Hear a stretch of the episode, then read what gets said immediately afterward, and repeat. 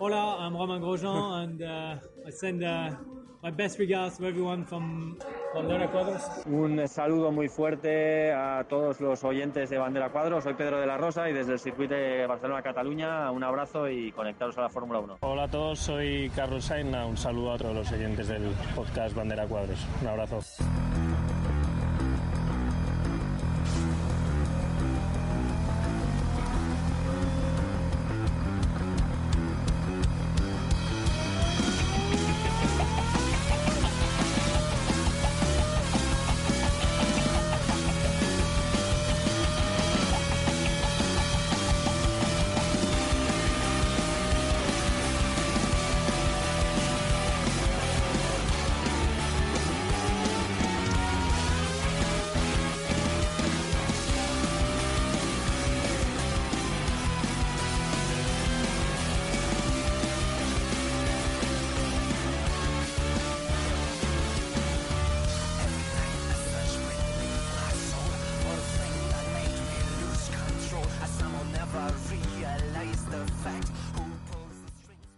Estás escuchando Bandera a Cuadros, tu programa de Fórmula 1, con Julio Romero y Ángel Castillo. ¿Estás preparado? Arrancamos.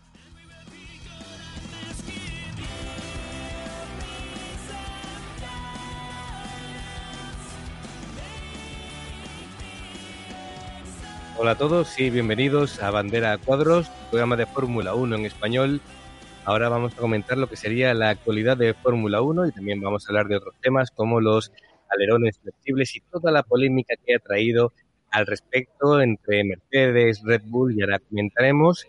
Y bueno, pues voy a presentarlo primero a los compañeros que vamos a tener en el día de hoy. Así que, eh, Julio Romero, ¿qué tal? ¿Cómo? Buenas tardes, el equipo. Nada, por aquí andamos, ¿no? Programa extra eh, como siempre, con muchas ganas de hablar de todas estas novedades o polémicas que todavía se están eh, analizando del Gran Premio de Marco. Muy bien, perfecto. Bueno, pues eh, seguimos con otro invitado. Hola, Arturo Silva. Hola, ¿qué tal Ángel Julio? Chicos, un abrazo para todos y para todos nuestros oyentes. Pues aquí estamos calientitos para seguir comentando, como lo dice Julio, esta polémica que se ha armado entre Mercedes y Red Bull. Ya lo vamos a comentar en unos momentos. Perfecto. También tenemos la suerte de tener a Rafa Moedano, aquí hermano de Fórmula Rápida. ¿Qué tal? Muy buena. Pues sí, me estreno aquí y a ver cómo va. Perfecto. Em, también David Moreno. Hola, ¿qué tal chicos? Pues nada, encantado de estar aquí otra vez y vamos al lío. Estupendo. No podía faltar Oriol Martín. Buenas tardes. Pues nada, comentar a ver qué, qué preguntitas nos hacen los, los oyentes y eh, responderemos lo que sepamos. Perfecto. Bueno, ya tenemos por aquí en el chat a Bruno desde Estados Unidos, así que pasamos a saludarle. Y bueno, yo soy Ángel Castillo y vamos a, comenzar. Eh, bueno, lo primero de todo es, eh, salta la, durante todo el fin de semana el Gran Premio y bueno, los días anteriores con el tema del alerón flexible. Eh, sobre todo la polémica viene eh, por esa reclamación que hace Mercedes eh, y no ve del todo justo que ciertos equipos, sobre todo, enfoca lo que sería la culpa a Red Bull, aunque también hay otros equipos que también lo llevan como Ferrari, Alfa Romeo, etcétera. Eh, con que sacan algún tipo de ventaja con ese alerón flexible. Em, Rafa, mira, eh, un poquito así para que los oyentes se puedan situar exactamente qué es un alerón flexible y qué utilidad eh, se le da realmente o qué ventaja sacas con ello a la hora de correr. Es muy sencillo. Tú cuando tienes un coche quieres que corra mucho en la recta y también en las curvas, que frene lo más tarde y sea lo más rápido a una única vuelta. Con este alerón flexible lo que se consigue es que baje un poquito de altura, muy poquito, no se llega ni a apreciar casi, pero baja un poquito de altura en la recta y eso permite que el coche sea más rápido porque genera menor resistencia al avance. Cuando llega la frenada, al hacer eh, presión sobre el, freno, ese alerón vuelve a subir otro poquito, que no se llega casi ni a apreciar, pero sube y favorece a que el coche frene un poquito más tarde y pueda entrar mejor en la curva. El caso es que mm, se ha reclamado el de Red Bull, pero eh, ¿por qué el de Ferrari no, ni el de Alfa Romeo no? ¿O por qué no está tan, digamos, en el foco de, la polémica cuando que se ve que también lo utilizan? Claro, aquí entramos un poco en el juego político, digamos, o en el juego extradeportivo que, que siempre existió en la Fórmula 1. Ya pasó con el DAS el año pasado en Mercedes. Eh, al final, si tú tienes un rival, va a, a investigar, a, a, hacer más fotos, a ver más vídeos sobre ese coche. Y en este caso, pues le ha tocado a, a Mercedes hacer ese trabajo y, mirar el coche de Red Bull. Pero es muy probable que otros equipos ya estuviesen haciendo esto, incluso el propio Mercedes eh, lo hace, aunque en menor medida y, bueno, pues igual que el año pasado le tocó a Mercedes eh, un poco del tema del DAS, ahora a Red Bull. Digamos que es porque el que le puede disputar el mundial, ¿no? Es decir, no le importa tanto que un Alpine, por ejemplo, eh, tenga un alerón flexible cuando realmente no va a ser, eh, digamos, un rival directo, ¿no? E, ese sería más el caso, aunque claro, eh, si Mercedes eh, ataca a Red Bull, Red Bull dice, a mí no me mires y también los de atrás lo llevan igual que yo, ¿no? Aquí o todos moros, todos cristianos, como se suele decir, ¿no? Así que, bueno chicos, también quiero que, que opinéis al respecto de por qué realmente tiene que haber este gran problema con el alerón flexible si en principio, Oriol, eh, tú que controlas más el tema de normativa, en principio es legal, ¿no? Es decir, o, o, tenemos que hacer como se ha hecho con Mercedes o aplicar normativa a Mercedes de este año lo vamos a permitir y ya el año que viene eh, hacemos como que está prohibido o desde allá habría que prohibir estos alerones flexibles. Hombre, es que de hecho los alerones ya están eh, flexibles y ya están prohibidos de por sí. Hay unas tolerancias pero no pueden superar esas tolerancias. Entonces, aquí lo que se ve bien claro es que algunos equipos, experimentando con, con geometría y, y, con tema de materiales, consiguen que el, el, el alerón flexe eh, fuera de estas cotas en, en recta, eh, sobre todo en cargas rápidas. Pero realmente es que está no está permitido. Es que lo que pasa es que, bueno... Pues, bueno, no está permitido que... o está permitido hasta hasta unos límites, ¿no? De que se pueda flexionar, ¿no? Digamos. Sí, hay unas tolerancias y de hecho se hacen pruebas de flexibilidad a, cuando se a principio de temporada cuando se legalizan los coches y Red Bull las ha pasado todas. De hecho, todos los equipos han pasado todas las pruebas. Entonces, ahora, mmm, claro, dicen que van a hacer unas pruebas más rigurosas eh, en Francia. A ver, eh, no sé, si tú ya esos coches los has homologado para esta temporada, en principio tiene que ser legal para esta temporada. Supongo que harán una decisión salomónica que dirán, bueno, está mal, pero eh, para el año que viene estará prohibido. Pero es que ya por, de, por sí prohibido ya está. O sea, no es que, que, haya una nueva normativa o no, no. Es que el alerón no puede flexionar mmm, cierta, cierto, ciertos milímetros. Y en este caso flexionan mucho más. Muy bien. Eh, opiniones al respecto, porque en principio parece, bueno, por lo menos Red Bull, en caso de, de que realmente tenga ese alerón flexible, o por lo menos va más al límite que el resto, o ha sido, o el más listo, ¿no? El que está ahí rozando la, la legalidad, como, como muchas veces ha hecho Red Bull, ¿no? Que siempre se ha caracterizado, sobre todo en la época de Vettel allí, ¿no? De ser, de ser el más listo de la clase, aunque ahora es Mercedes el que siempre saca un poquito más, ¿no? Eh, ¿Realmente le hace falta, Julio, a Mercedes está reclamando esto? Eh, ¿Tan amenazado se ve como para tener que estar buscando eh, este tipo de cuestiones técnicas eh, con tal de sacarle un poquito más de ventaja al rival? Porque este año sí le está compitiendo mucho. Sí, sí, aquí huele, huele a cajita. Eso está claro que Mercedes ya mmm, a ver, ha hecho una guerra ya que empezó desde el año pasado en el tema Dash, que el señor Marco eh, peleó hasta que ya le dijo la FIA que ya sabemos todo, ¿no? Pero aquí hay una cosa que todavía me sorprende más, que como bien ha dicho Oriol, eso está prohibido, ¿vale?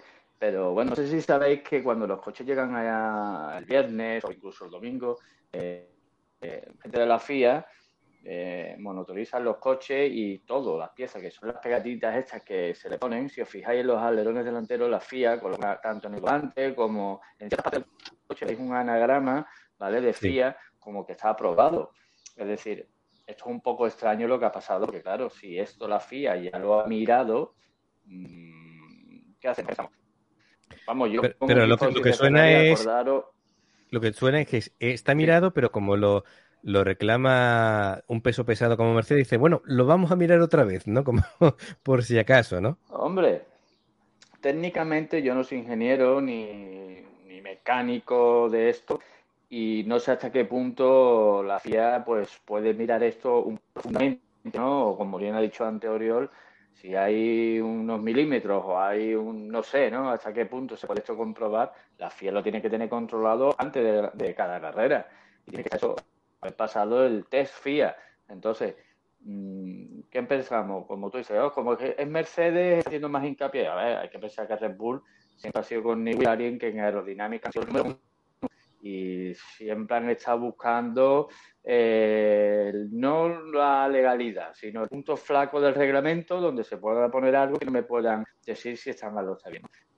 Sí que me llama la atención primero la queja de Mercedes, ¿no? que hombre, ya es un equipo muy, muy grande y muy superior para esto, pero claro, viendo que Red Bull le va a comer la tostada. Entonces, claro, están fijando a último momento qué es lo que puede estar haciendo mal Red Bull, ¿no? Yo, sinceramente, lo veo un poco raro. Lo que ya me, parece más raro aún, que si eso es ilegal, que la FIA lo apruebe. Entonces ya, eso ya nos vamos a meter en otro debate, ¿no?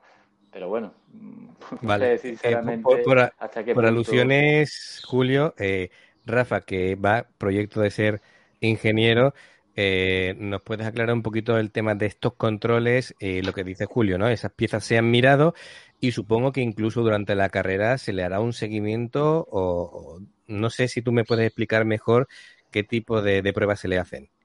Sí, estas pruebas, eh, sobre todo en este tipo de flexibilidad, los crash tests tan famosos, se suelen hacer a principio de temporada.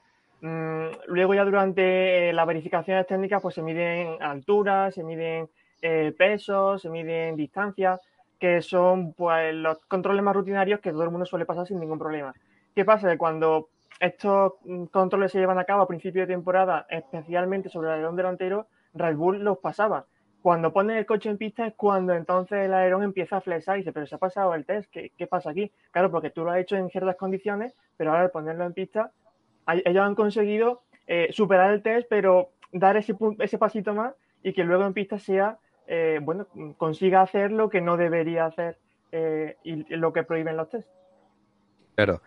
Entonces, eh, ¿deberían de ser más rigurosos esos test o, probarlos en condiciones, digamos, de carrera normal? Al igual que cuando tú haces test, ¿no? Pues hacen pruebas de, es test de clasificación, ¿no? Es decir, simulación de clasificación, simulación de carrera. Pues se deberían de hacer ese, digamos, esos test más reales para que no hubieran lugar a reclamaciones posteriores como se ha hecho ahora? Claro, mm, pongamos que tú tienes, tú tienes un producto en cualquier eh, caso y si nadie se queja, ese producto sigue funcionando y se siguen haciendo las cosas igual. Si tienes un protocolo o un reglamento, tú sigues haciendo las cosas igual hasta que alguien se queja o alguien te dice, oye, que esto puede ser que se esté haciendo mal o que esto no es muy estricto. Entonces ahí la FIA lo que va a hacer obviamente va a ser investigar, ¿vale? Porque este test eh, no funcionó, porque no sirve, porque me la han colado y ahora este alerón está flexando, pero obviamente eh, es lo que decían eh, los compañeros antes, este, este, alerón ya es legal para este año. pasó igual que con el DAS o con otros inventos en años anteriores. Es muy improbable que ahora le ilegalicen este alerón trasero a Red Bull. Claro, pese a, a pesar de que le pese a Mercedes, pues en principio ha pasado las pruebas pertinentes y exigibles para la normativa de este año. Eh, vale, pues vamos con, más cosas eh, con respecto a, al tema que han ocurrido de, fiabilidad. Em, Oriol, nos comentabas eh, fuera de micro el tema de realmente lo que ha ocurrido con el tema de Mercedes, ¿no? Perdón, de Ferrari, ¿no? Con el tema de, del palier y demás. Sí, al final, después de cuatro días de tener el coche en fábrica, han, han revisado exactamente qué era y resulta que era una grieta en el, en el buje que conecta con la transmisión. Es decir, no tenía nada que ver con el, con el cambio de marcha, pero, eh, claro, era, era pues también por lo que comentamos, ¿no? Que esa grieta y ese problema solo lo podían comprobar en carga. Es decir, cuando salió el coche a, rodar la vuelta de formación y era indetectable con las pruebas que hacen, que es, bueno, levantando con el gato y, haciendo rodar eh, las ruedas, pero eh, en el aire. Pues claro, en el momento en que salió el coche a rodar y tuvo carga, esa grieta pues se fue, se fue agrandando y al final provocó el problema. Pero, pero confirmado que es una grieta en el buje que va que conecta con la transmisión. No tenía nada que ver con claro, es que a la gente le sorprendía de que eh, Ferrari no hubiera detectado antes ese tipo de problema, eh, después de que tuviera el accidente Leclerc, eh, tras haber conseguido el tiempo de la pole y demás, como que achacaban a Ferrari como falta de, de, profesionalidad, ¿no? A la hora de revisar el coche y ponerlo a punto para que saliera a correr. Sale el coche para empezar la carrera, ¿no? Colocar el coche en su sitio y demás, y se dan cuenta de ese problema que no da tiempo a arreglarlo y por lo tanto es lo que nos encontramos la sorpresa que se llevaron eh, muchos telespectadores de llegar a comienzo de carrera y ver ese hueco vacío y decir dónde está Leclerc y que al final no corre. En fin, eh, cosas que, que, van ocurriendo. Em, vamos con más cosillas. Eh, David, con respecto a esto, pues bueno, poco decir de, de Leclerc, que tampoco ha tenido mucha culpa al respecto, ya se, se libró de las acusaciones de que lo había hecho aposta, ¿no? O había hecho un Schumacher, como habían dicho por ahí. Y, y bueno, pues en principio eh, Ferrari sale reforzado, ¿no? Después de Mónaco, a pesar de competir con un solo coche. Sí, la verdad que Carlos hizo una carrera, bueno, yo creo Carlos hizo la carrera y Leclerc y, Carlos también en el libre se hicieron uno o dos en, los segundos, creo. Carlos estuvo en el segundo, en el primero, en la primera tanda. La verdad que en Mónaco les vino muy bien a, a Ferrari. ¿eh? Pero veremos si se confirma en Bakú que es semi-urbano también, si, si, con la pedazo de recta que tiene le viene bien también. Claro. Eh, bueno, vamos a ver. Eh, por, lo, eh, por lo pronto, lo que es la prensa italiana está muy contenta. Arturo, con respecto a, bueno, que sabemos que, que aparte, lógicamente, de seguir a Checo, Red Bull y demás, tiene buena opinión de, de Carlos Sainz. En la, en la prensa italiana eh, están alabando el trabajo de Carlos Sainz, incluso pilotos o expilotos como Rosberg eh, se arrepienten o, dicen que reconocen el error de haberlo eh, menospreciado o, criticado antes de tiempo. Y, pero creo que, que alguno se ha aventurado demasiado rápido, no sé si será tu opinión, Arturo, de colocarlo como futurible piloto número uno eh, solamente por Mónaco o por estas cinco carreras un poco pronto, ¿no? Para sacar conclusiones. Sí, sería demasiado rápido que pudiéramos colocar a Carlos. Sabemos y lo hemos comentado muchas veces y no lo ha demostrado Carlos en la pista que definitivamente tiene eh, la madera para hacer las cosas bien siempre y cuando el coche funcione como pasó esta vez en Mónaco, pero el que se eche el, equipo al hombro eh, tan rápido por esta actuación que ha tenido en Mónaco, en, en, realidad es muy pronto. ¿Por qué? Porque sabemos que Leclerc va aún así venir más fuerte, este, un bajón o este, este hecho que se suscitó aquí en, la curva donde lo dejó fuera de la participación. Eh, no quiere decir que esto le vaya a dar un bajón, no va a pasar nada. A final de cuentas, en Azerbaiyán eh, va a venir mucho más fuerte y carrera tras carrera, pero de que está haciendo las cosas, sin embargo, bien, eso sí no se puede negar. Aquí lo que puede suceder y lo que sería mejor para el equipo, lo hablamos el domingo pasado, es que el equipo les entregue las mismas armas a los dos pilotos para que puedan tener eh, buenas carreras y buenas actuaciones y que el principal beneficiado sea, sea el equipo y obviamente pues cada piloto con su actuación va a rescatar buenos puntos para estar en la parte alta de la, de la, del campeonato de pilotos. Vale, ya que estamos, eh, bueno, eh, gran fin de semana para Red Bull. Eh, muy buenos puntos en definitiva, ¿no? Con, esa victoria esperada. ¿Cómo analizas el papel de, de, la escudería y, bueno, concretamente de Checo Pérez, ¿no? Que, a ver, lo está haciendo bien, pero no sé si tú crees o te da la sensación de que todavía podría hacerlo mejor definitivamente creo que podría hacerlo mejor. Hay dos cosas que debemos de destacar, que Sergio Pérez, bueno, él pidió un, un máximo de cinco o seis carreras para poderse adaptar al auto, pero es difícil y es muy complicado que después de estar siete años en una escudería con un motor Mercedes, puedas llegar a un equipo que ya está diseñado el auto para trabajar con cierto piloto, en este caso Max Verstappen. Y no quiere decir que Checo no lo está dando todo, yo creo y considero que sí, pero Checo tiene y ha tenido durante toda su carrera ese problema que ha sido los sábados de la calificación, porque a una vuelta es muy lento, no sabe sacar y no sabe exprimir el auto como debería de hacerlo o como lo viene haciendo en la parte de los domingos de carrera con esa gestión de llantas. Entonces, él tiene que trabajar definitivamente en esa parte para que pueda seguir el equipo para que, en el primer lugar de constructores. Eh, Christian Horner ya no quiere, ahora que se vieron, eh, que vieron que rebasaron a Mercedes en Mónaco, ya no quieren bajarse de esa parte y le van a ayudar un poco más, van a trabajar junto con Sergio para que los sábados, de, los sábados de calificación sean días importantes, porque recordemos que si Checo eh, sigue partiendo desde la octava posición, desde la séptima posición, va a ser muy difícil y ya lo, y ya lo hemos visto aquí en carreras pasadas, que es muy difícil de pronto adelantar y que si te toca un piloto lento, este, el, el, equipo, el grupo del frente, como es un Bottas, como puede ser un Norris, un Sainz, eh, un Hamilton, un Verstappen, se te van a ir y tú en realidad vas a terminar muy lejos. Entonces, tiene que definitivamente sí trabajar en la parte de la calificación. Mínimo debe de terminar entre los cuatro primeros para poder manejar una estrategia muy similar a la que manejen con Max Verstappen para poder seguir contribuyendo al campeonato de constructores. Y lo tiene que hacer definitivamente. Ya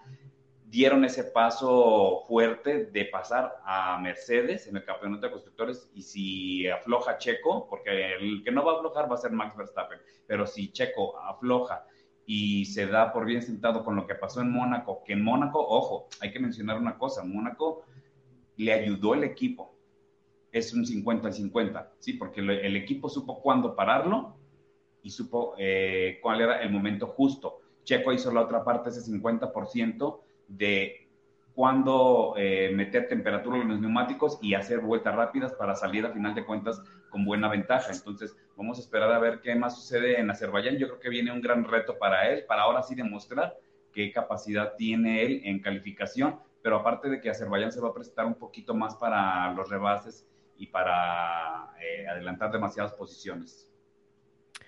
Muy bien, bueno, pues eh, Julio, eh, varias cosas que te quería preguntar. Una es, eh, bueno, ya hemos comentado el tema de, la prensa italiana que está muy contenta con Carlos, eh, pero en definitiva se ve que Ferrari ha dado un paso adelante. el pilotaje de Leclerc ha sido fabuloso. Quién sabe qué es lo que pudiera, pudiera haber hecho en Mónaco, aunque también sabemos que Mónaco es un circuito muy particular, ¿no? Entonces no sabemos hasta qué punto tenemos esta mejora en otra clase de circuitos, ahora que se acerca Bakú, eh, quiero que me, comentes qué puedes esperar de, mm, digamos, de la evolución de, Ferrari. Y, bueno, y después de que me comentes, vamos con, con tema Mercedes. Pero primero, eh, ¿cómo ves la situación de Ferrari? Hombre, a ver, evidentemente en comparación con el año pasado, Ferrari ha avanzado. De hecho, bueno, en comparaciones de segundo del equipo que más tiempo había logrado recortar este año, pero claro, eh, en comparación con Mónaco, eh, no, no podríamos decir eh, hasta dónde está Ferrari, porque Mónaco es lo que comentábamos el otro día después del análisis del Gran Premio. Es un gran premio engañoso, porque bueno, como sabemos, es muy difícil adelantar si haces una buena quali. Como bien sabemos, hay pilotos que son muy buenos clasificando, después en carrera no. no podemos ver exactamente hasta dónde puede estar Ferrari, ¿no?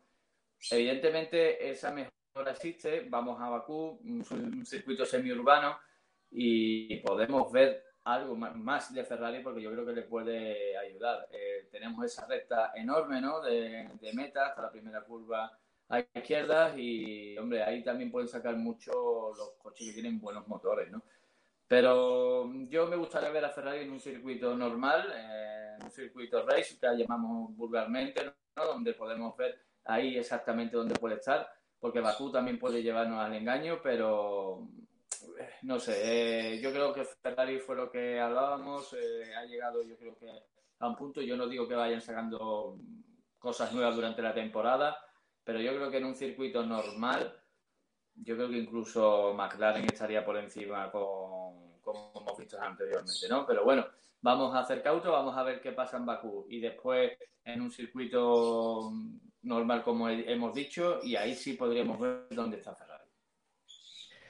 Muy bien, eh, pues eh, otra cosita que, queríamos hablar, eh, Julio, es el tema de Mercedes, ¿vale? Em, la, la, polémica de todo, bueno, o, parte de la polémica es esto, que podemos ver ahora mismo en, pantalla, es la famosa rueda, la famosa tuerca y la, actuación de, Mercedes, que al final le cuesta el abandono a Botas, ¿no? Eh, aquí mm. todo el mundo se ha echado la culpa, no se sabía muy bien qué es lo que pasaba con el tema de la, de la tuerca y al final em, le han echado la culpa básicamente eh, a un fallo humano a la persona encargada de esa rueda en cuestión, ¿no? Eh, se supone de que tiene que eh, pues eh, apretar o atornillar ejerciendo una presión uniforme y suficiente para que digamos no te pases demasiado con el tema de la presión y que no, no se rompa la tuerca o no se ataque o no la ceda demasiado y al final la cosa queda ahí, ¿no? ¿No crees que en definitiva un poquito no sé, ¿no? Echarle la culpa al pobre hombre en vez de hacer un poquito piña y grupo y labor de equipo, ¿no? Al final todo el mundo se quita la responsabilidad y se la dejan a este pobre hombre. Bueno, fíjate hasta qué punto el tema eh, que Mercedes ha, publicado, no sé si lo habéis visto, a un mecánico sacando la tuerca del, del bueno, de, de, lo que es la llanta, ¿no? No sé si lo habéis visto, pero vamos, se, ve que el tío que es laborioso, ¿no? Es más, dice Mercedes, y se sacó, ¿no? Como diciendo, fíjate qué punto. Yo creo que no, porque mira, Ángel, eh, mm, como sabemos, eh, llevan para cada gran premio tuercas nuevas. Bueno, llevan una barbaridad, porque por lo visto sufren mucho por temas de presiones, se pueden romper y evidentemente, bueno, mm, yo creo que nadie ha visto esto en la vida, o por lo menos no sé, yo, yo llevo años y años viendo no solo Fórmula 1, muchas competiciones y nunca he visto que haya pasado eso. Estamos hablando de Mercedes, ojo, no estamos hablando de un equipo que tenga un presupuesto corto, que compre tuercas en, fin, en un sitio barato, no. fin.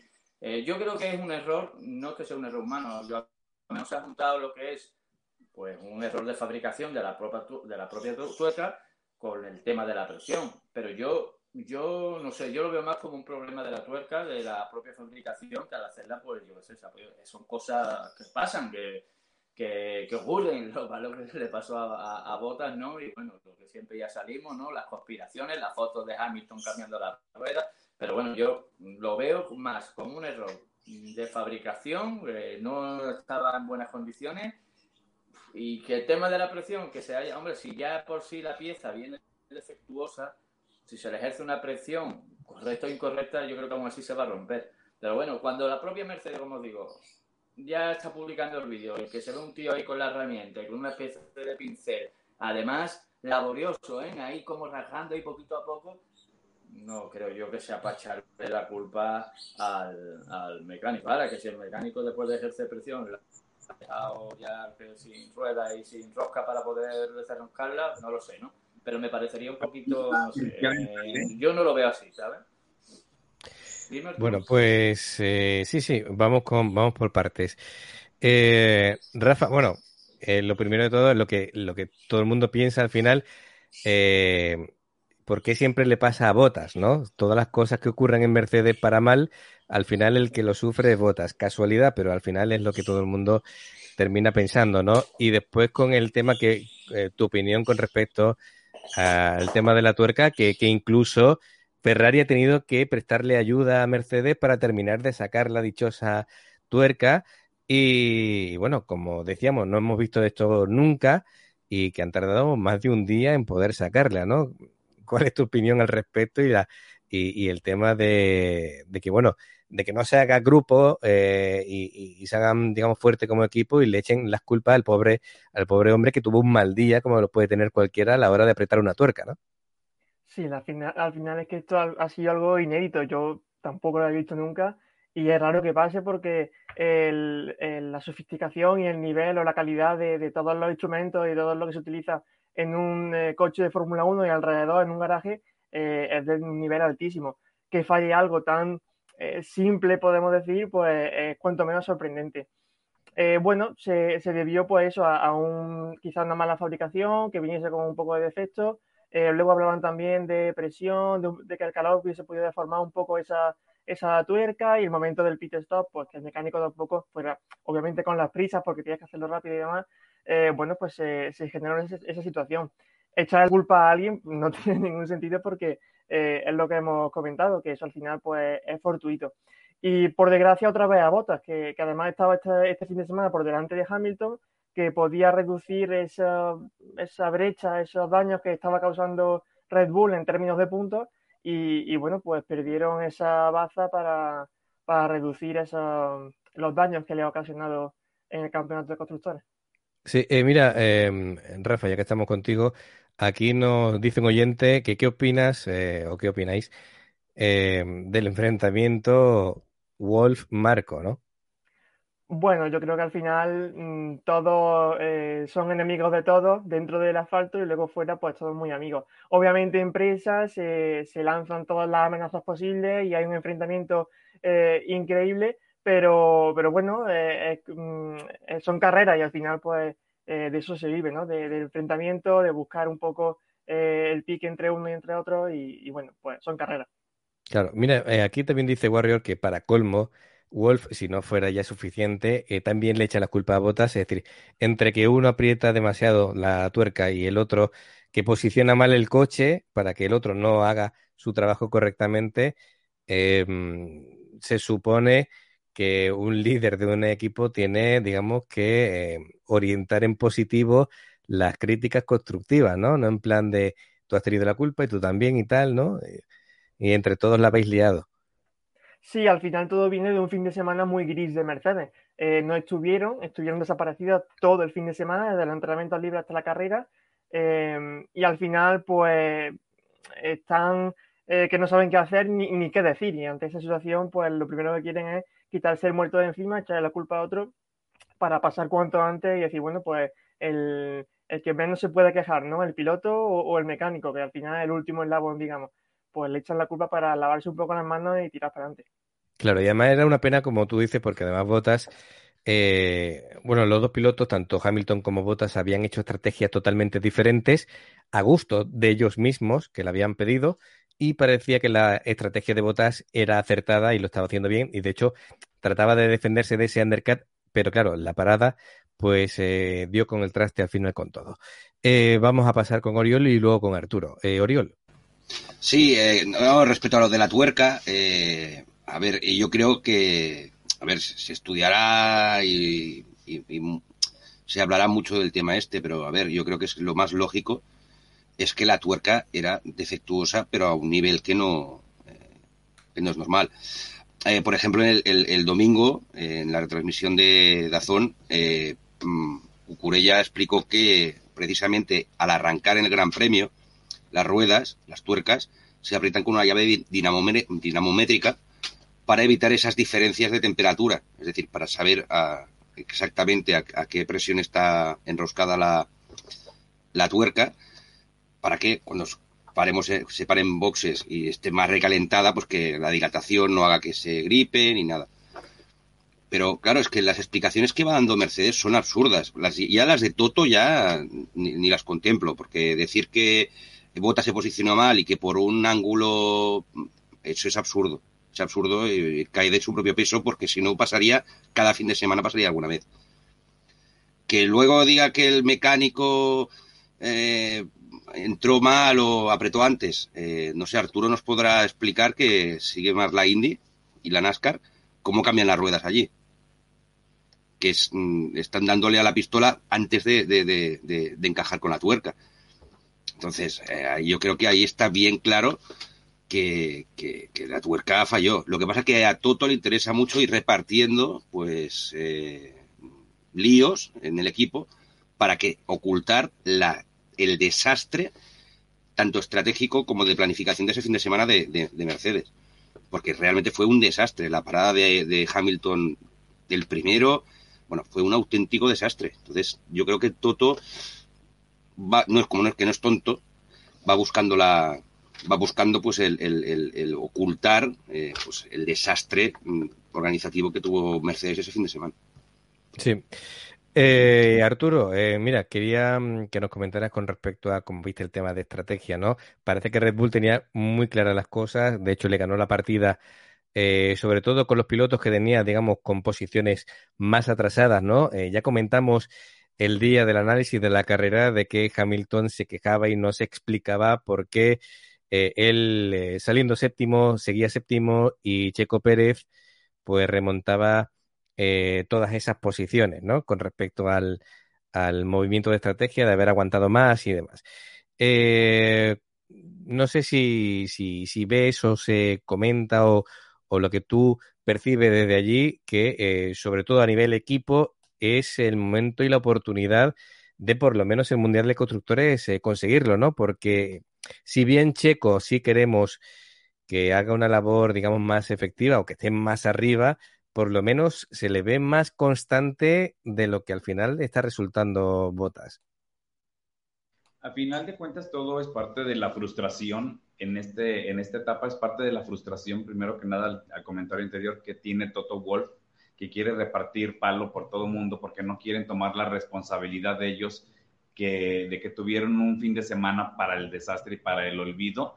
Y súmale que en este caso eh, Red Bull atina con las estrategias y todo eso le beneficia a, Red Bull en este caso. Definitivamente aquí lo que hay que poner mucho en, perspectiva es por qué Toto Wolf está haciendo este tipo de comentarios y este tipo de acusaciones a personas cuando no lo hay. Si miramos el ángulo, y me quiero referirme en este punto a lo de Mercedes, si miramos el ángulo cuando entra Botas, sí está en el ángulo que no es el correcto, pero fue una tuerca la que no salió y los demás, los otros tres, este, salieron bien, fue muy rápido, lo normal que tendría que haber pasado con Mercedes en cada fin de semana de carrera, pero solamente entonces es un defecto, ¿no? Y aquí Toto Wolf agarra y se pone a dar palos, no quiere aceptar su responsabilidad, siente, y así se percibe mucho, siente esa parte de temor donde Red Bull hace las cosas bien, y ellos dicen, bueno, pues hoy la cagamos nosotros, hoy vamos a dar a deslindarnos yo como jefe de equipo responsabilidades y no le da el crédito él a las, a las personas que han hecho bien las cosas. Y como competidor, como lo han mencionado los muchachos, eh, al final de cuentas en la pista todos son rivales y fuera son amigos, pero él no reconoce que Red Bull ha hecho una mejor estrategia que ellos y el, el perjudicado si, si, sigue Toto Wolff con esta actuación este, se van a seguir perjudicando más carrera tras carrera, pero también recordar una cosa, Mercedes te falla una vez, lo ha dicho Julio muchas veces, pero otra es muy difícil, entonces ahí es donde Red Bull debe de aprovechar en cada vez que se equivoca Mercedes, debes de sacar esos puntos, porque sucedió eh, en carreras pasadas, creo que en el abandono de, en el contacto que tuvo Botas con Russell, pues ahí Checo y Max Verstappen hubieran podido sumar una cantidad de puntos y no lo hicieron. Entonces, eh, ahí lo que tiene que hacer Mercedes es aprovechar los puntos que dejen de sumar eh, Red Bull, perdón, tiene que sumar los puntos que dejen Mercedes en la pista para tomarlos ellos y seguir trabajando como equipo. Checo sí va a seguir un poco a la alta, pero vamos a ver cuánto. Yo lo dije ahorita, mientras continúe con la parte de la calificación, si mejora eso, se va a mejorar todo totalmente, pero necesita salir entre los primeros cuartos, entre los primeros cuatro.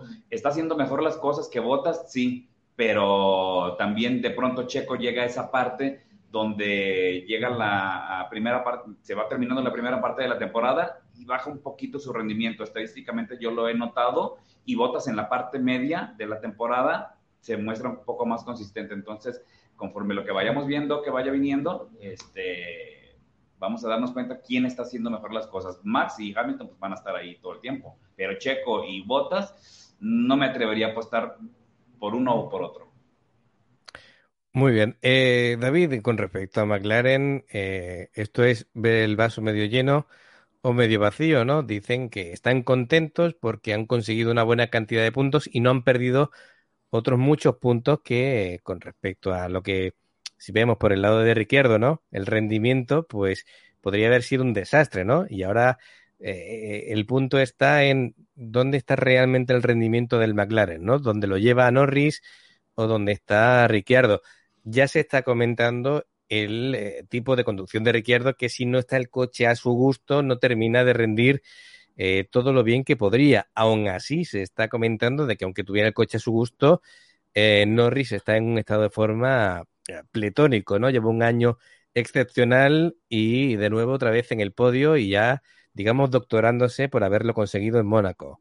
Sí, sí, bueno, en McLaren yo creo que Norris está haciendo una pedazo de temporada y, y Ricciardo le está costando un poquito más adaptarse a un coche que, que, no está hecho para él, como estuvimos diciendo el domingo, que los pilotos que vienen nuevos, como no traen información ni nada, el coche se hace en base al piloto que, que está allá.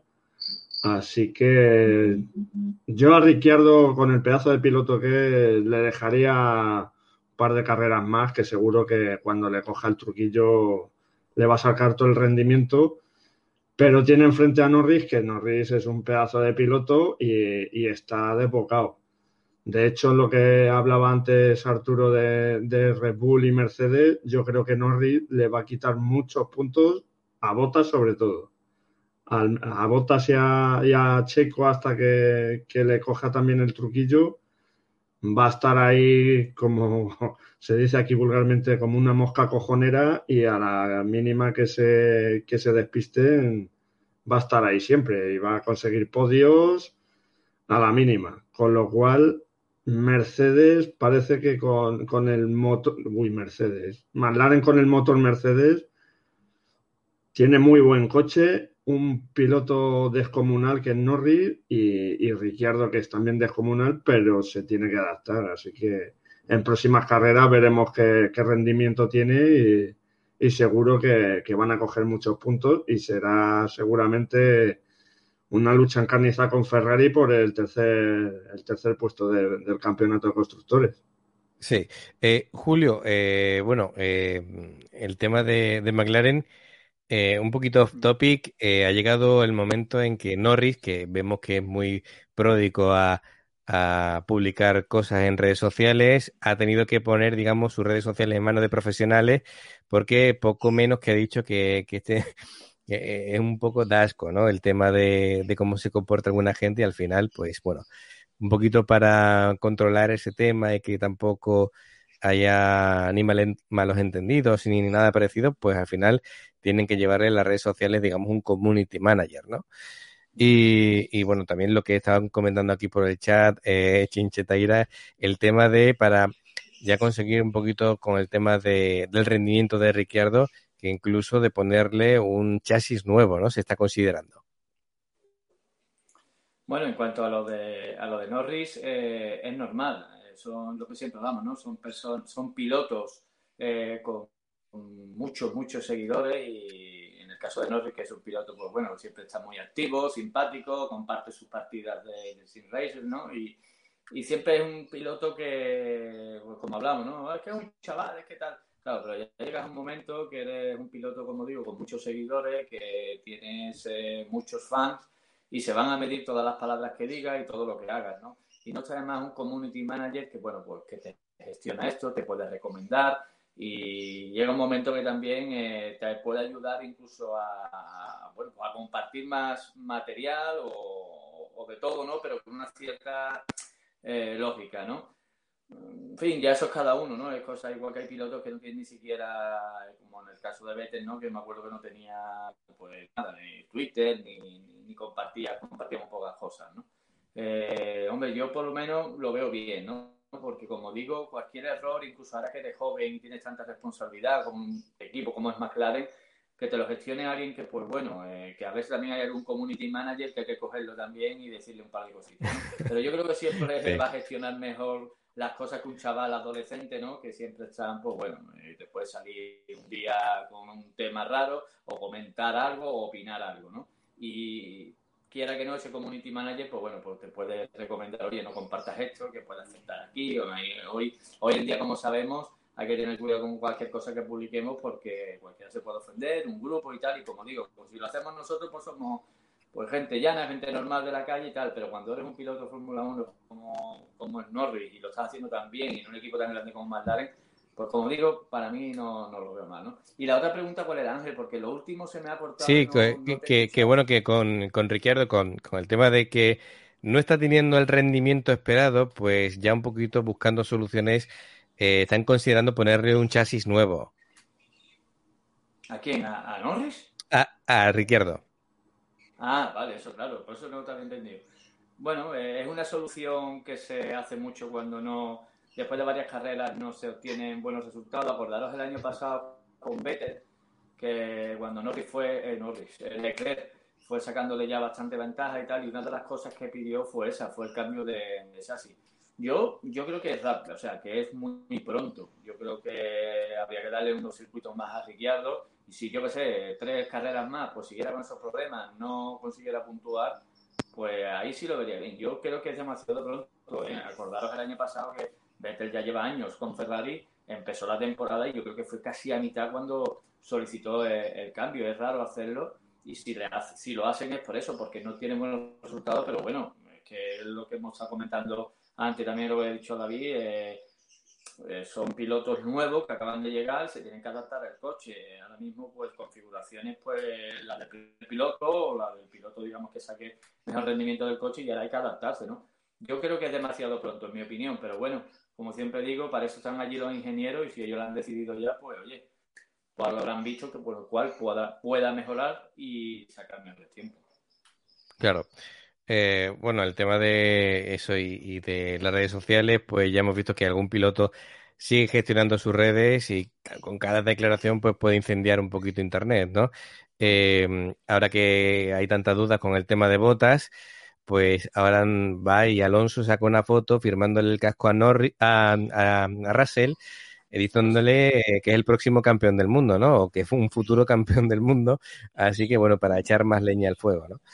Eh, seguramente esa no era la intención, pero al final, si todo coincide en los días posteriores de la carrera, pues al final eh, todo, todo suma, ¿no?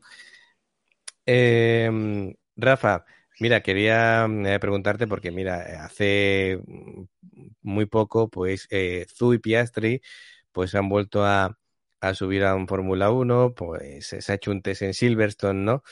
Y claro, eh, ya estamos eh, bien comenzada la temporada. Eh, ya hemos visto un par de carreras de, Fórmula 2. Zu, pues la eterna pregunta, a ver cuándo, cuándo va a subirse a, un Fórmula 1 de manera definitiva o, quién ves tú con posibilidades o cómo ves tú la F2 este año como para ver quién tiene ese talento, talento y después el paso siguiente que sería un patrocinador en condiciones para poder subirse a un Fórmula 1?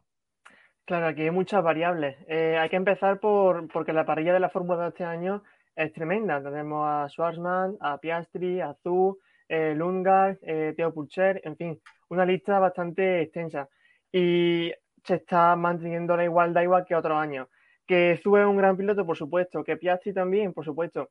Ahora bien, eh, depende de en qué academia está cada piloto para ver qué opciones tienen o a, dónde pueden llegar.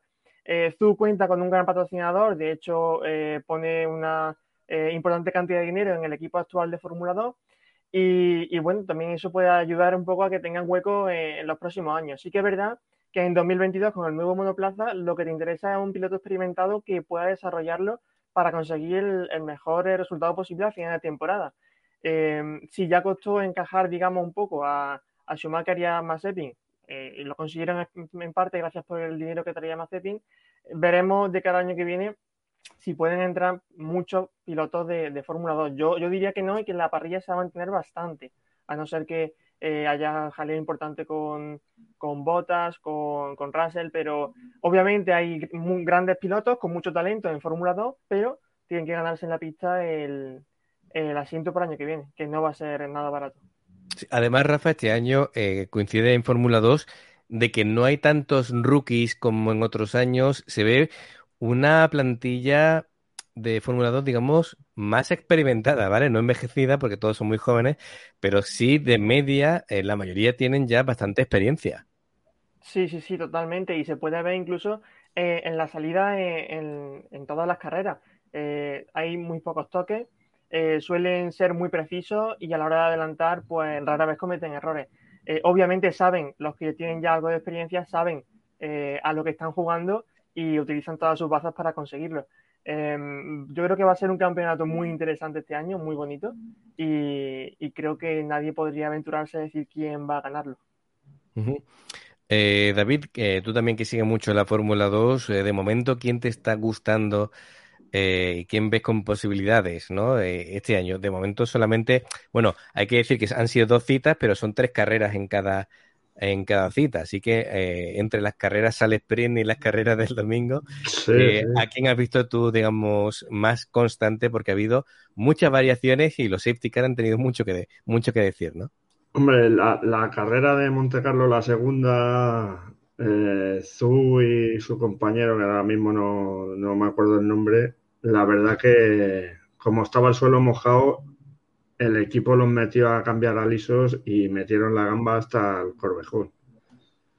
Y ahí la cagaron, pero Zu, yo creo que si no se lleva este año le va a faltar poco. Pero claro, tiene a Lawson, a, Piastri, a Purcher que, y a Tictum es que hay una pedazo de, parrilla en F2 que, cualquiera ahora mismo podría estar, estar pilotando en F1.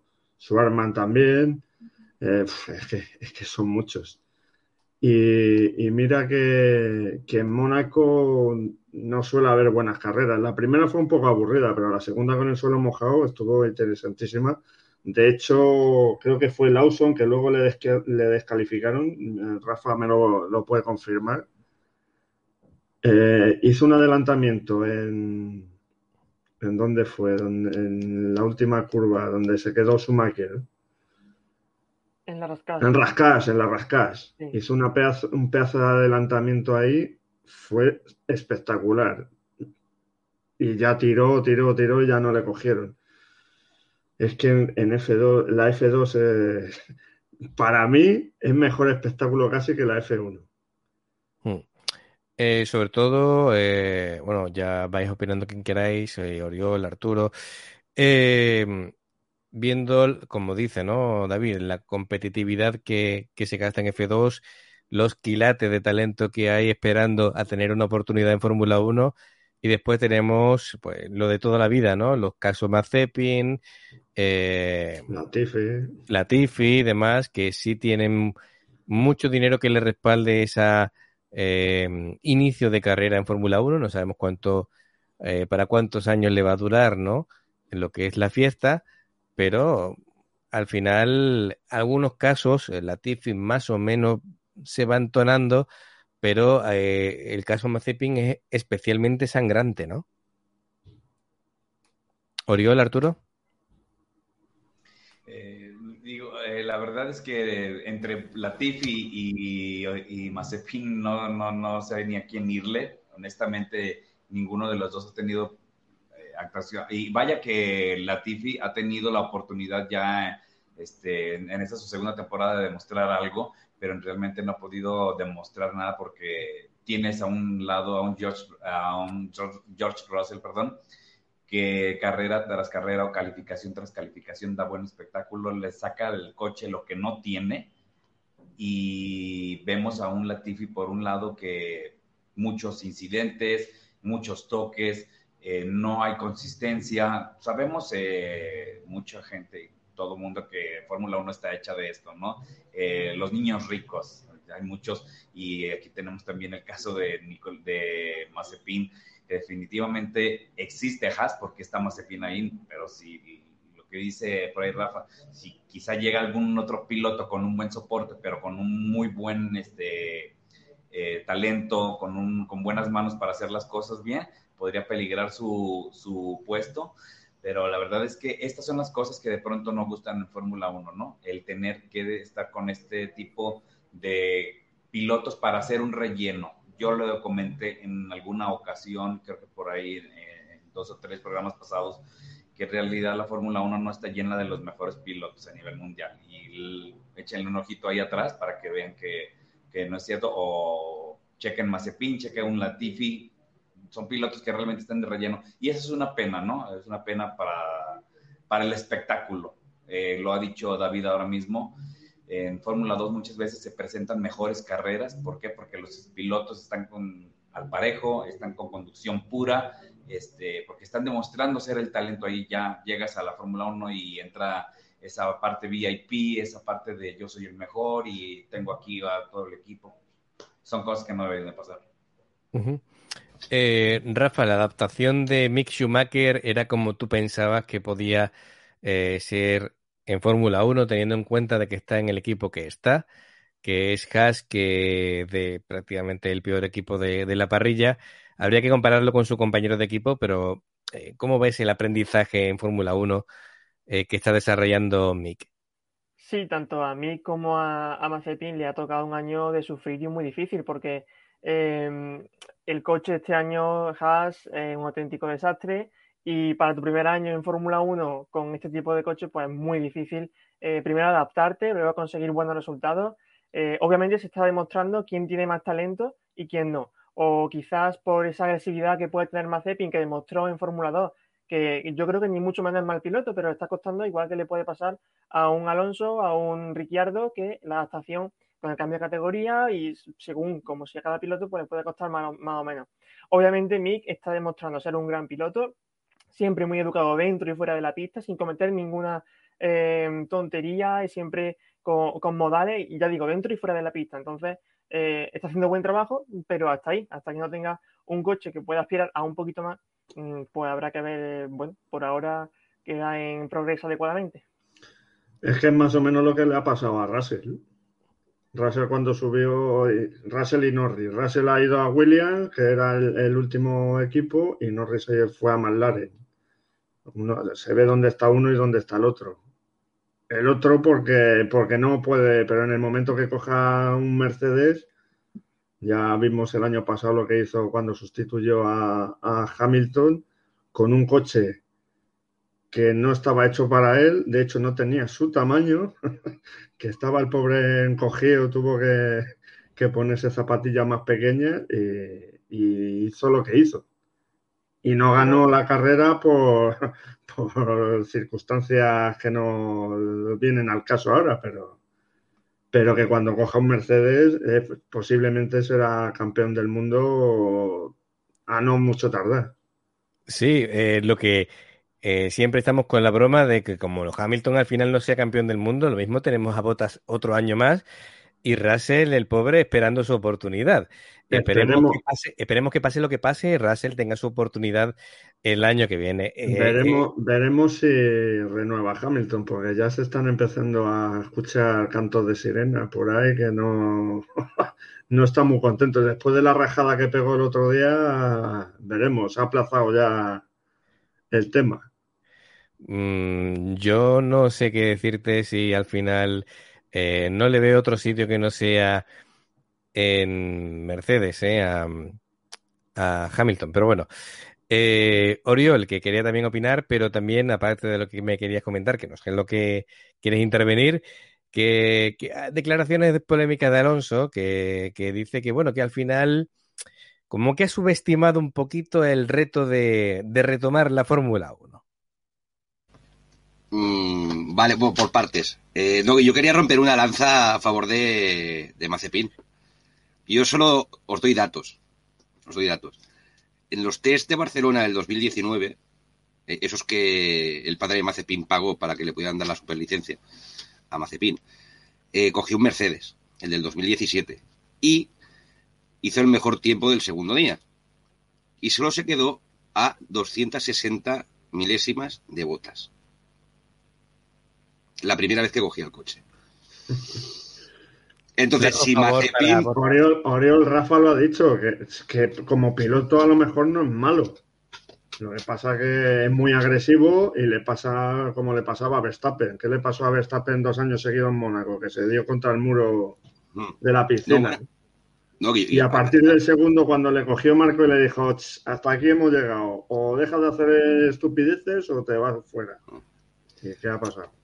No, pero también se puede interpretar en, no es que no sea malo, sino que sí, puede ser malo, pues que Botas es igual de malo que él. Para empezar, los 20 que están ahí se juegan No, malo no hay ninguno. las pelotas Sí, sí. y, y la verdad que hay que quitar- que quitarse el sombrero. Lo que pasa es que unos son mejores que otros, porque como en todos los lados de... Por eso que, que quiero decir que. Mazepin al final tiene mm, un talento equiparable al de, al de Botas. Luego ya veríamos si es que Botas merece estar en el equipo donde está o es un piloto de otro tipo de equipos. eh, pero que Mazepin tiene nivel. Otra cosa es que luego pues puede explotarlo y pueda sacarlo. De No hecho, el año pasado, nivel- de hecho, el año pasado en F2, la primera parte de la temporada, Mazepin eh, lo hizo bastante como el culo. Pero se entonó, se entonó y empezó, ganó dos o tres carreras, creo, eh, y se subió. Y, claro, luego ha puesto pasta el padre y ha subido a F1. Pero, pero que tampoco es malo. no. Y, y, bueno, yo respecto a lo de Fernando, que no sé por qué me preguntas a mí de Fernando, lo que me gusta a mí Fernando. Hombre, eh, no, no siempre le voy a preguntar a un fiel seguidor de Fernando, sino también a quien no suele estar de acuerdo o bien con Fernando, con la filosofía, etcétera. Bueno, es Mm. decir, eh, quiero tener todo tipo de, de opiniones y, y- y objetivas. No, no, sí, me encanta, me encanta. A ver, eh, bueno, eh, ha habido más declaraciones polémicas. Yo, para mí, estas no han sido las más polémicas. Luego ya comentaré otra que me ha parecido muy grave. Eh, Vale. Que dice que- sea. ¿Cómo las, cómo las has Que ha subestimado, ha subestimado el reto de, de volver a la Fórmula 1. Que a lo mejor Bueno. con- eh, el tema está que como se ha adaptado también a otras categorías, ¿no? De llegar y enseguida ser competitivo, que a lo mejor él pensaba que volver a la Fórmula 1 y esto iba a ser como montar en bicicleta y de pronto ya ponerse a ser competitivo. Se ha encontrado con que Ocon de momento le está mojando la oreja. Exacto. Hombre, a ver, eh, que se ha adaptado a otras competiciones, sí. eh, pero excepto resistencia no ha ganado nada. Porque recuerdo que las Indy, no las, las, 24 las 500 millas no las ganó y el Dakar tampoco lo ganó. Con lo cual sí se adapta muy bien, pero ganar ella es otra cosa. Y que ha subestimado, hombre, a ver, eh, yo lo siento, pero esto no es ir a hacer un reportaje de Amazon. Esto es una competición de Fórmula 1 y solo van los mejores que diga él que ha subestimado el tema de la adaptación me parece increíble. Un tío que ha ganado dos mundiales y que ya mayorcito. Entonces, mm, yo creo que se vendió tan, no digo él, ¿eh? Digo, de parte de Alpine se vendió tanto humo con el tema de, de Fernando y tanta historia que, claro, ya tiene que decir alguna excusa para decir, oye, mm, a lo mejor me he equivocado, pero yo no creo que se haya equivocado él. Yo creo que era muy consciente de dónde entraba y a lo que venía. Lo que pasa que ahora pues tendrá que capear, no dirá, no, es que han vendido un humo que no era verdad. Bueno, Claro, no también, hay que de- también hay que decir que él se iba a tomar este año como preparación para el año que viene. No, no, si es Ahora, que él ya lo dijo. Lo que pasa es que año que viene- dijo otra cosa. Claro, si el año que viene ya no rinde, ya le, Bueno, le ya- lloverán palos. Entonces ya sí que a lo mejor ya empezará el tema a ser preocupante. Y yo la, la, la otra declaración que hizo Fernando eh, es respecto al podio de, de Carlos, que lo felicita, que está con- contentísimo, pero deja caer eh, que cuando él hacía segundos era como un funeral, que no se da la importancia a los podios que había hecho. Y a los de, bueno, como diciendo, claro. a los de Carlos sí. Porque ahora Ferrari está en otro tipo de situación diferente. Eh, lógicamente, ahora, eh, después de una época tan mala, a cualquier buen resultado se le hace mucha fiesta. Y claro, lógicamente, se pone en valor que lo típico, ¿no? Que cuando a cualquier persona le va bien en la vida, pues esas cosas no las valora y cuando le faltan es cuando se echa de menos, ¿no? Y claro, el valor siempre lo ha tenido el mismo, ¿no? Es decir, eh, Mm. un podio es un podio, pero claro, Podio. cuando estás acostumbrado a tener podio un día sí y otro también, pues cuando ya pasas una época de, de vacas flacas, como se suele decir, pues ahora, ahora mm, entra con gusto un podio y sabe a gloria.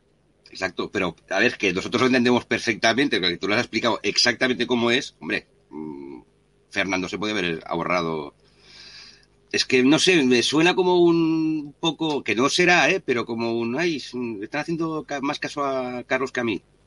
Mm, No, no, yo, yo creo. No, eh, mm, no, es, mira, no es eso, ¿eh? pero. No, pero Sí. o sea, no. No, no, no, Ha eh, ganado y- mundiales. Y Rafa, tú que estás más, más al día del tema prensa que nosotros. Yo creo que va más por, por digamos, eh, cómo era la prensa, digamos, eh, sobre todo inglesa, con, eh, con Fernando cuando no llegaban los buenos resultados. No hemos visto también aquella famosa rueda de prensa que, que, casi dio vergüenza, ¿no? De lo inquisitiva que era con él, ¿no? Yo creo que se refiere a esa época. Sí, bueno, en general la prensa eh, pasa un poco igual con la prensa italiana con, con Ferrari, ¿no? Eh, los medios están ahí, siempre venden o exageran mucho más lo, lo que está pasando. Eh, obviamente con Alonso pues se le ha acribillado en ciertos momentos bastante, pero estoy de acuerdo con Oriol con que se vendió mucho humo cuando llegó a la Fórmula 1, eh, con tanto Alpine como los medios españoles, con Alonso está de vuelta, cuidado, que tenemos que tener eh, en cuenta, en consideración, dónde está volviendo y en qué situación después de dos años de parón. Entonces, mm, hay que tener mucha más paciencia, incluso de con Ricciardo, con Pérez, porque tiene que adaptarse y la Fórmula 1 es que lo máximo en el motorsport. Entonces, no puedes decir yo voy a llegar y voy a ganar el primer día, ni mucho menos. Claro, también hay que diferenciar en, primero, eh, el objetivo real que se marcó el piloto, las declaraciones del piloto, otra cosa es lo que la prensa ha dicho, que ha dicho el piloto, que puede ser cosas diferentes, ¿vale? Que después hay que aclarar comunicados de yo no he dicho exactamente eso. Y claro, si, si se van recortando trozos fuera de contexto, al final pues puedes cogerle o amor o odio a cualquier persona, ¿no? Y después también está el factor marketing, eh, que lógicamente la llegada de Alonso a una escudería como Alpine es un impulso económico muy grande y a nivel de marketing es eh, fabuloso decir que Alonso está de vuelta. Sí, pero, pero para, Sí, Arturo. Dale Arturo, Arturo, y después Rafa. Pero, pero decir que es un impulso para Alpine en este caso, más no para la Fórmula 1, como se comentó en muchas ocasiones, que se comentaba que el regreso de Fernando Alonso iba a ser un gran marketing para Fórmula 1. Eh, lo fue en su momento, hay que reconocerlo, y, y hay que reconocer quién fue Fernando en su momento, pero de esto a retirarte y después eh, retomar en que vas a regresar con todas las que ya tenías ganadas, tampoco. Creo que, no creo que sea lo mismo. Sí, pues eh, bueno, ya vamos a ir acabando. Eh, Julio además también se tiene que, ir, lógicamente el trabajo manda. Así que nada, vamos con, con Rafa, que hacemos una breve ronda. Rafa, Oriol y David, y ya vamos cerrando. Rafa, por favor. Nada, bueno, yo creo que mm, el tema de, Alonso, ¿no? Em, también me creo que se puede hacer un poco de análisis en las declaraciones que hace ahora después de cada gran premio, que resulta curioso. Eh, no tiene, o sea, si escuchas, por ejemplo, a un Ocon, a un Russell, a un eh, piloto que sabe que está progresando, que está ahí de paso, eh, la escuchas que dice, ha sido un buen trabajo, estamos en ello, estamos... Y ves que tiene una meta, tiene un recorrido claro, ¿no? Si escuchas a Alonso, que, que sabe que está Mm, eh, queriendo conseguir algo que, no llega, eh, cuando consigue un buen resultado se queda como si, sin argumentos, digamos, ¿no? Dice, pues sí, estamos otra vez aquí y ¿qué quieres que te cuente, no? Eh, esa es la impresión que me da cuando habla con, la prensa, que no... bueno, mm, él tiene más talento teóricamente, debería estar más arriba y está en un coche que no, o, en una situación que no puede dar el máximo. Y, bueno, pues ante la prensa, pues ahora mismo vende mm, que no hay más, que no hay argumentos ni para justificar que, que vayan tan, eh, tan mal, ni que Ocon esté ganando tanto, ni, ni tiene una motivación, digamos, por querer que Alpine mejore este año, porque sabe que su, que su objetivo claro es el 2022. Claro. Eh, vale, vamos ya cerrando un poquito ya el, programa. Eh, David, ¿opiniones al respecto o quieres comentar algo más? Nada, en cuanto a Fernando, pues sabía qué equipo venía no venía un equipo puntero y, ya dijo que su objetivo era 2022 con el cambio de normativa. Que como has dicho tú, que veremos si el año que viene no rinde, pues habrá equivocado y se admite y ya está. En cuanto a los periodistas, mira, el otro día volví a ver RAS y cuando está Lauda después de, de volver del accidente y hay un periodista que le pregunta que, qué opina su mujer de las quemaduras, que luego le coge Han y le pega una paliza al, periodista por preguntarle eso, que los periodistas, es lo que has dicho, al final ponen lo que ellos quieren poner para tirar para un lado o para otro. Pero bueno, eso ya es el periodismo es así en todos los lados. Lo hemos visto aquí en España con, con Pablo Iglesias, por ejemplo, pero es que no, no queda otra. Y periodistas de verdad, pues, pues hay los que hay. Claro. Eh, Oriol, que no te vemos ahora mismo en pantalla. No sabemos qué ocurre con tu cámara. Ahora sí. Vale, pues ya un poquito opiniones para, para ir cerrando el programa. Bueno, este, te tenía apagada porque casi se me rompe la silla, digo, antes de que se me vea. Bueno, eh, en, en, un programa pasado, hombre. Hay que decir, Oriol, que en un programa pasado, Sí, seguro. en un programa pasado un oyente comentó que si estabas comentando desde la sauna, porque Sí. esos paneles de madera por atrás, así que bueno, venga, sigue con... Son, suecos, ¿eh? Son suecos. Madera de, de- de- de una marca conocida. Comentarios ver, finales. No digas la marca que no pagan, hombre. Bueno, eh, yo lo de respecto a Fernando, para acabar, eh, sí que creo que ha sido valiente volviendo a la Fórmula 1 porque tiene todo a perder, eh, porque era un mito y mm, puede acabar arrastrándose por los circuitos y, que el último recuerdo sea ese. Ha sido valiente por intentarlo y de momento no le está saliendo bien, ya veremos. Pero mm, parece que toda la potencia ahora de, de media y de periodistas se han volcado ahora mucho en Carlos.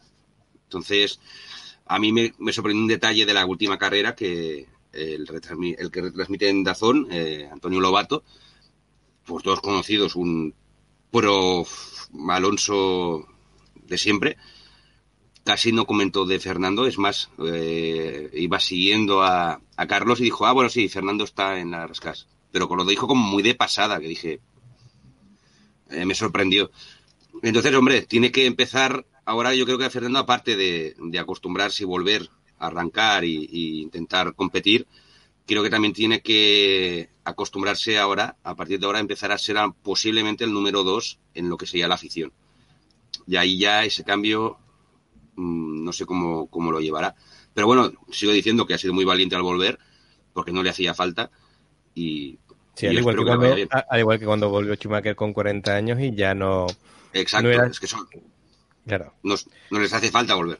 Pero Sí, bueno, bueno, pero, eh, pero Schumacher sentó las bases del Mercedes de ahora. sí, sí. Y vaya bases. Claro. Que lo Bueno, mismo que viene el Alpine es un cohete. O no. ¿O no? o no. Bueno, Eh, chicos, pues hasta, hasta Schumacher.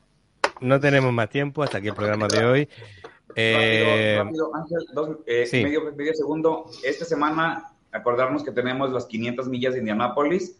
Eh, Patricio Howard y Alex Palou van a estar ahí representándonos, así que vamos a poner mucha atención y a ver si hacemos un programita de esos.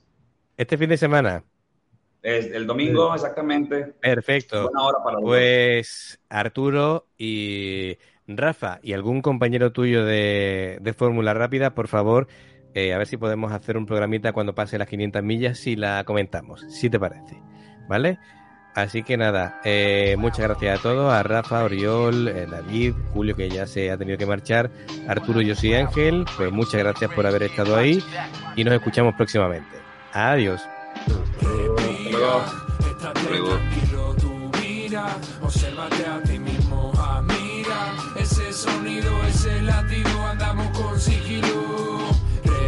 Respira, estate tranquilo, tú mira, obsérvate a ti mismo, admira ese sonido, ese latido, andamos con sigilo.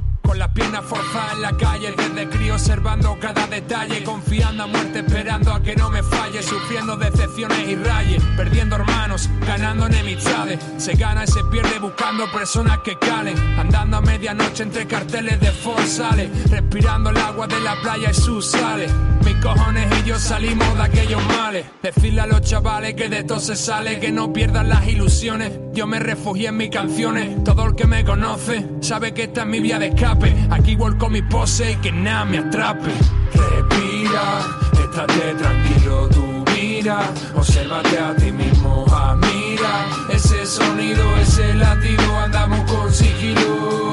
Respira, estate tranquilo, tú mira, obsérvate a ti mismo, ese ese sonido, ese latido, andamos con sigilo. Con las suelas manchadas de barro, porque nunca me callo y lo narro. Por dentro roto y más sucio que esparro, por fuera brillo como el oro en paño. Ya no disfruto como cuando antaño. Ahora lo escribo porque es necesario salir del círculo que es tan vicioso. Mirar pa'lante como un visionario y darte cuenta que todo es un foso. Pero permíteme que haga un inciso, aviso de que cambio el modo. Ya no me acomodo, en tono mea culpa, aunque la culpa es de todos, matando un panorama que hemos creado entre nosotros. El problema radica en querer comer siempre a costa de otro. Respira, estate tranquilo, tú mira, obsérvate a ti mismo, admira ese sonido, ese latido, andamos con sigilo. Respira, estate tranquilo, tú mira, obsérvate a ti mismo, ese sonido, ese latido, andamos con sigilo. Estoy pensando en todas las veces en las que perdí, esas veces que aposté más de lo que debí. La banca siempre gana, me solían decir. Miraditas de angelita y actos de crueldad débil. Te recuerdo, padre, siempre me torcías el gesto. Pues si hiciera lo que hiciese, nunca ibas contento. Las cosas salen porque caen por su propio peso. Por cada paso duro dado, más me enorgullezco. Y así crezco, pensando en que sobreviví. Cada palo es una lección de la que aprendí. Estos versos van con sangre, no con bolivic. Con la sonrisa del Joker, no la de Brad Pitt. Respira, estate tranquilo, tú mira, obsérvate a ti mismo, admira ese sonido, ese latido, andamos con sigilo. Respira, estate tranquilo, tú mira, obsérvate a ti mismo, admira ese sonido, ese latido, andamos con sigilo.